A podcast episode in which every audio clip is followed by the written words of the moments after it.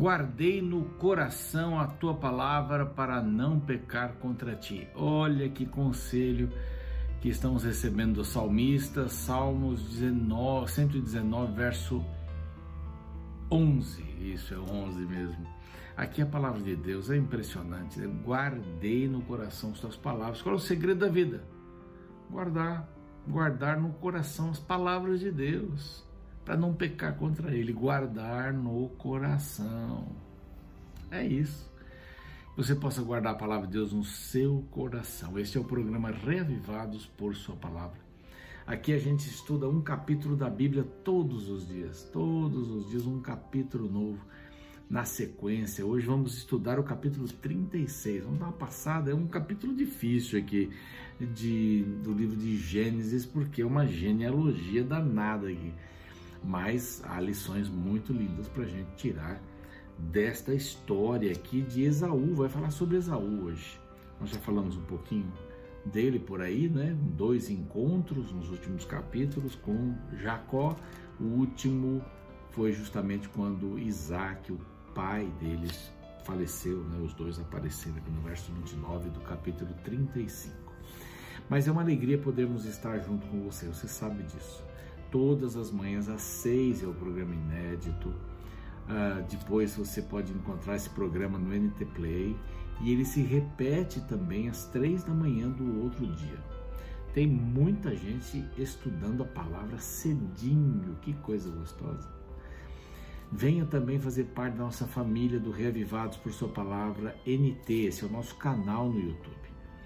Vá lá, se inscreva, dê o seu like deixe sua mensagem, é, clique no sininho para ter as novidades. Você vai perceber lá que tem gente que pede oração, pode fazer seu pedido de oração lá também. Vamos estar orando por você todos os dias. Então vamos participar dessa entrega a Deus, não é? A Bíblia todos os dias, que coisa boa. E lá no YouTube a gente tem tanta gente boa, viu? Vários pedidos de oração. Eu tenho aqui pessoas que colocam versos bíblicos, ao Laudo Ferélia, faz tempo que, que a gente não fala dele. É, Gênesis 27, pois ele é profeta e intercederá por ti. Olha que beleza, um versinho que ele coloca aqui. Né, tem, tem várias pessoas, a Conceição pede oração por ela, esposo, esposo, filhas e netos. Olha que beleza, né? As pessoas confiando no poder de Deus, é isso mesmo. Aqui a gente tem também o Marcelo Mendonça, peço que orem para que eu consiga ser fiel nos dízimos e ofertas. Olha que legal. E também ter mais domínio próprio nas emoções. É isso mesmo. Vamos orar uns pelos outros, né, Marcelo? Vamos orar uns pelos outros. Tem vários pedidos aqui, eu estou tentando escolher. Peço, peço oração a Adriana Gonçalves pela vida espiritual, pela saúde da família também pessoas que agradecem, mandam lembranças para gente. Que bom! Eu fico muito feliz em poder fazer parte da sua vida, estar com você por um período, pelo menos todos os dias, né? Alguém me disse esses dias, pastor, parece que o senhor está em casa. É, é esse o propósito mesmo, tá bom? Propósito. Quero lhe oferecer gratuitamente, vou para essa câmera aqui, quero oferecer esse curso bíblico, olha aqui, Ensinos de Jesus. São 18 lições, o que Jesus disse sobre sobre a palavra, sobre a sua volta, sobre a igreja, sobre a lei, sobre o batismo, sobre o Espírito Santo. Olha, aqui você encontra as respostas, basta pedir para esse número que aparece aqui, tá bom? A gente fica muito feliz em poder ter você conosco, participando né, e se envolvendo no estudo da palavra. Bom, logo após o nosso intervalo, nós vamos ver este capítulo 36, o que ele fala, né? Sobre Esaú. Não sai daí, a gente já volta.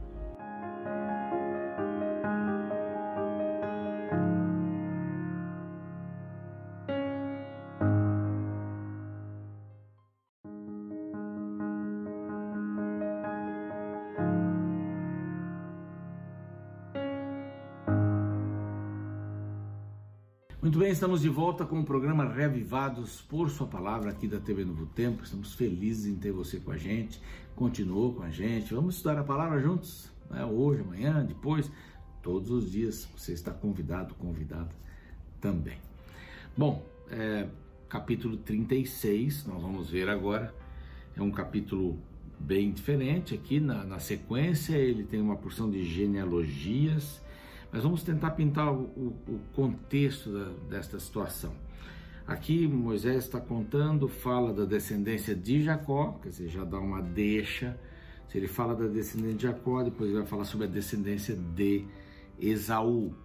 Paralelo entre essas duas descendências, Jacó, aliança, a bênção da aliança.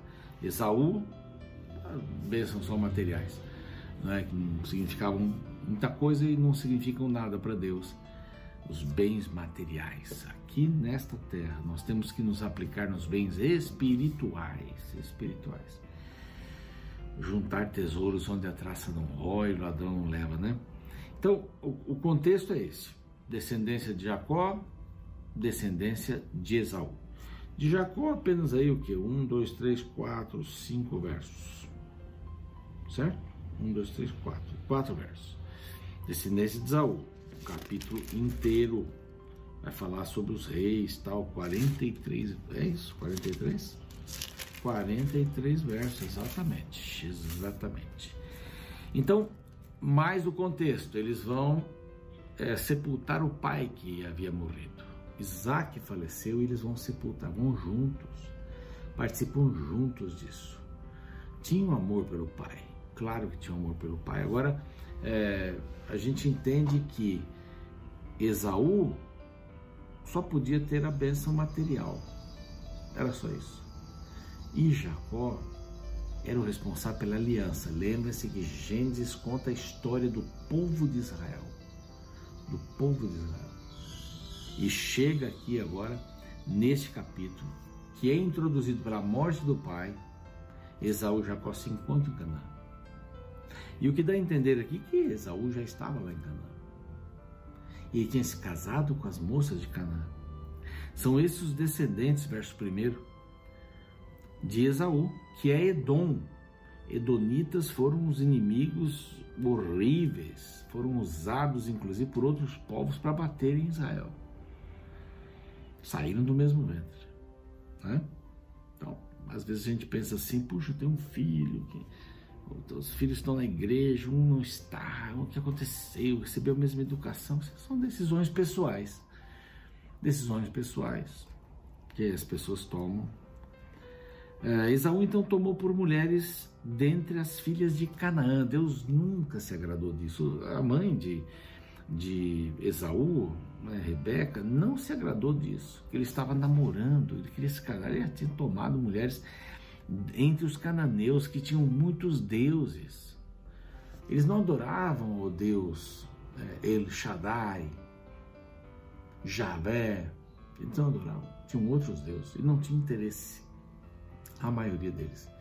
E ele se casou com mulheres que adoravam outros deuses, mulheres cananitas. Quando Deus expressa a sua vontade e diz assim: Olha, não faça isso, filho. Desculpe. Engasgada aqui. Mas não faça isso. Case-se com alguém e tenha a sua fé. Ou que está, esteja no mesmo caminho, andarão dois juntos se não estiverem de acordo. Então é muito importante isso. O casamento não é uma conjunção física.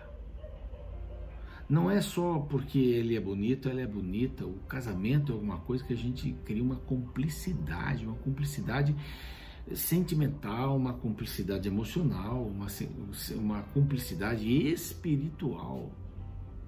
Imaginem pessoas de credos diferentes, quando vierem os filhos, vão fazer o quê? Pessoas de credos diferentes. Se o casamento é para essa, essa união de partes até desiguais, mas como é que vai como é que vão ser unidos dois pensamentos diferentes? Nesse sentido, ele diz assim: é, ele saiu e pegou as filhas de Canaã, se engraçou com elas, se casou com elas. E aqui fala o nome delas, Ada. Ada é ornamento, a filha de Elon, o Eteu. Olibama, filha de Aná, filho de Zibeu, Eveu quer dizer lugar elevado, uma tenda colocada em lugar elevado. É, basemate, que é, que, que é a mesma malate, perfumada. Olha só quanta gente aqui. A Ada Esaú lhe, lhe nasceu, de Esaú, lhe nasceu Elifaz. A Bazemate lhe nasceu Reuel. E a Oolibama nasceu Jeus, Jalão e Corá. São esses os filhos de Esaú que nasceram na terra. Então ele levou Esaú, eh, levou as mulheres, diz aqui o verso 6, seus filhos, filhas, todas as pessoas, sua casa, rebanho, gado, propriedade, tudo que havia adquirido em terra de Canaã e se foi para outra terra. Ele se separou, né? Uma separação que já havia acontecido, né? mas ele se separou. Opa, balançou aí e se separou e foi para outra terra. Na realidade, ele não queria ter nada a ver com a sua família. E lá em Canaã, que eles deveriam influenciar as pessoas, ele foi influenciado pelas pessoas. Ele escolheu uma porção de mulheres e delas surgiram príncipes, em Seir, inclusive. Aqui fala do nome das mulheres e fala que Ada de Esaú nasceu Elifaz, Bazemate Reu, Olibama Jeus, levou Esaú suas mulheres, foi para outra terra, porque os bens dele eram muitos, para habitarem juntos, Jacó e Esaú. E a terra das suas peregrinações não os podia sustentar por causa do gado, muito gado, não dava para fazer nada. Então, Esaú, que é Edom, habitou no Monte Seir. Os edonitas eles foram muitas vezes inimigos do povo de Israel. Foram inimigos do povo de Israel. E aqui dá uma sequência de príncipes. Eu quero citar aqui o verso 16, Amaleque, é um dos príncipes que deu muito trabalho com, para Israel, ele, muitas perseguições né, para Israel. E Seir, até como é chamado o monte onde eles viviam, isso é do tempo de Moisés, né? É, é, os chamados de homens da caverna e tal. Ele vai falar sobre os Oreus, vai falar um pouquinho sobre Jetro também, ali no verso 35 tem alguma coisa. E o verso mais triste de todo esse pedaço aqui é o 43. E este é Esaú, pai de Edom. Ponto final. É o começo e o fim né, da, desta vida de casado a vida de quem fez aí as suas famílias, os seus príncipes. Eu não, não vou ler os nomes dos príncipes aqui, só esses que, que nos interessam.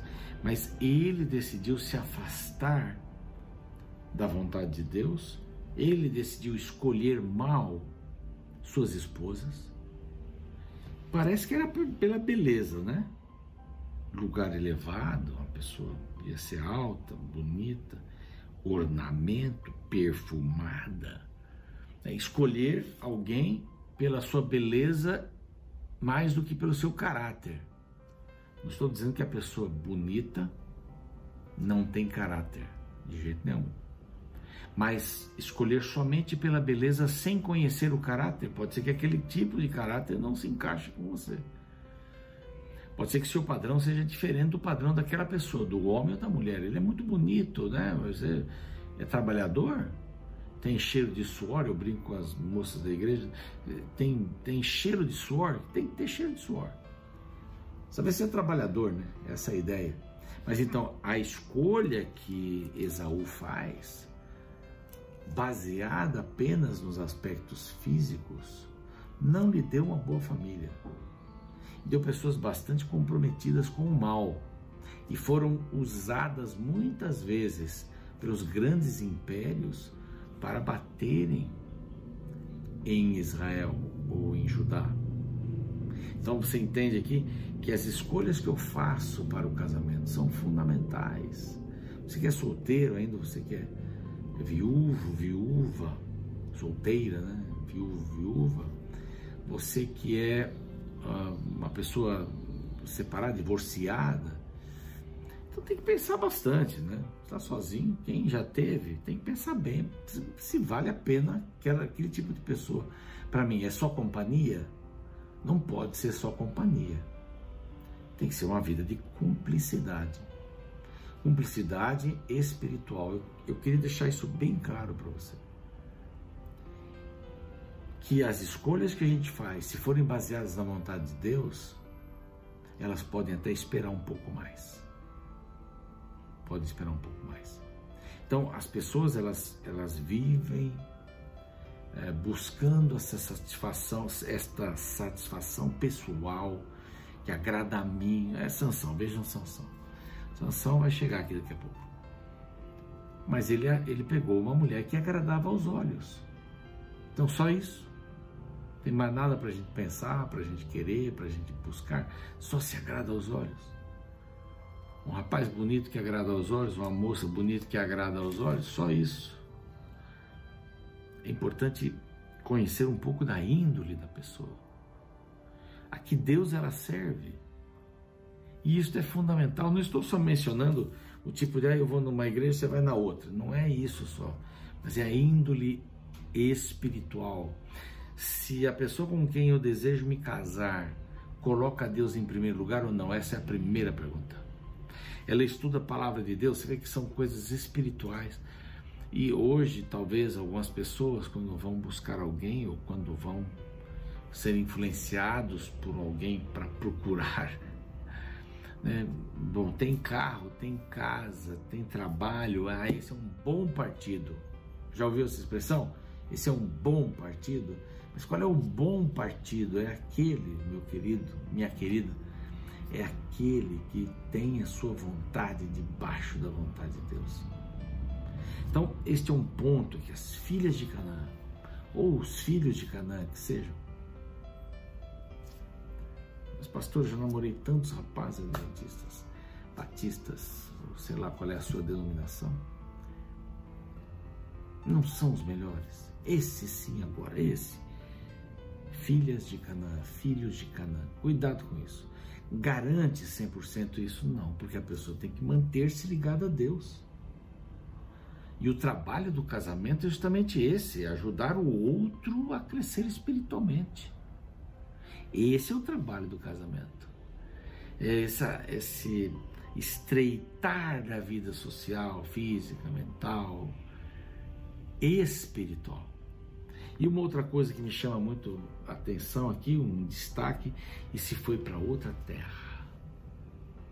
Podemos ir para uma outra terra para pregar o evangelho? Podemos, claro.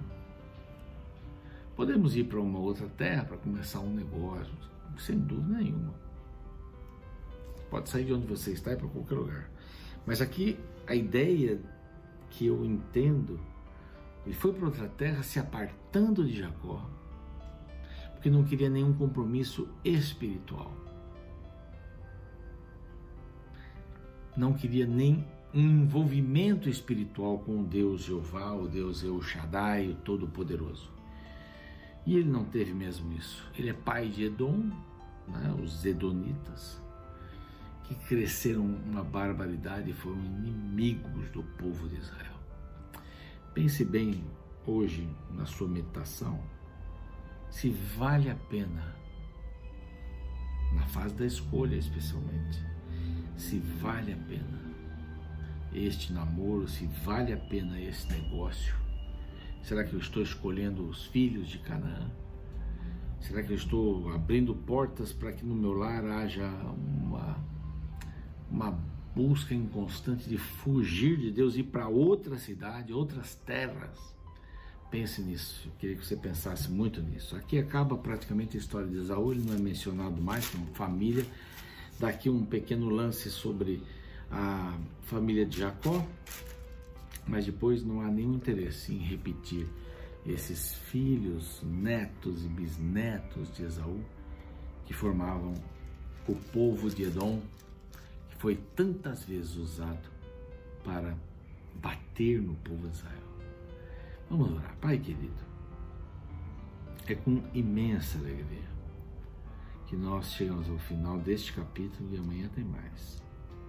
Que o Senhor nos dê sabedoria, Pai para tomarmos as melhores decisões, que escolhemos sempre entre os teus filhos alguém para o casamento.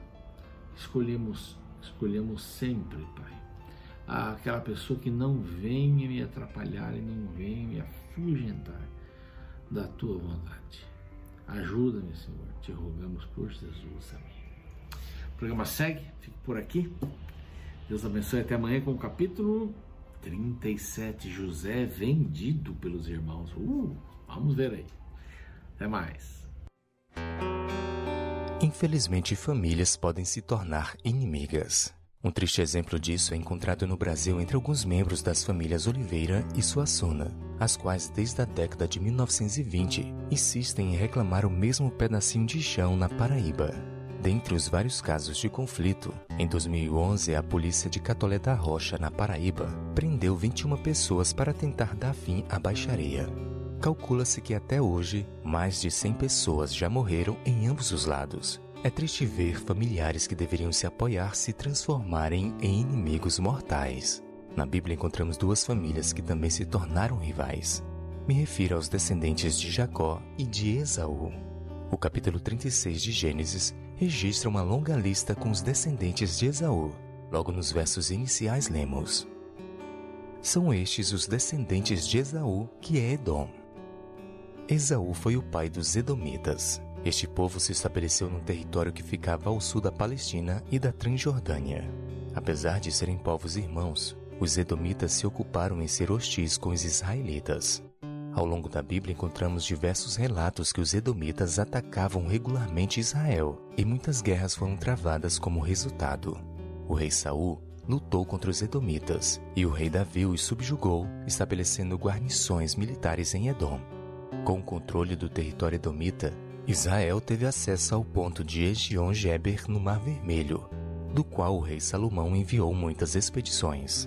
Após o reinado de Salomão, os edomitas se revoltaram e desfrutaram de certa liberdade até serem subjugados pelos assírios em Tiglat-Pileser. Esta longa história de guerra, perseguições e desavenças poderia ser evitada se os vínculos familiares fossem mantidos e os dois povos não se vissem como rivais, mas como irmãos. Sabe, estas histórias do passado deveriam servir de exemplo para todos nós no presente. Investir tempo e recurso para manter a família unida nunca é desperdício, mas investimento com retorno a curto e a longo prazo. Por isso, não se ocupe tanto a ponto de não ter tempo para viver com qualidade ao lado das pessoas mais próximas de você. A preocupação com a união entre seus familiares trará resultados benéficos para você no presente e, ao mesmo tempo, plantará sementes de bênçãos que serão colhidas pelos seus parentes das futuras gerações.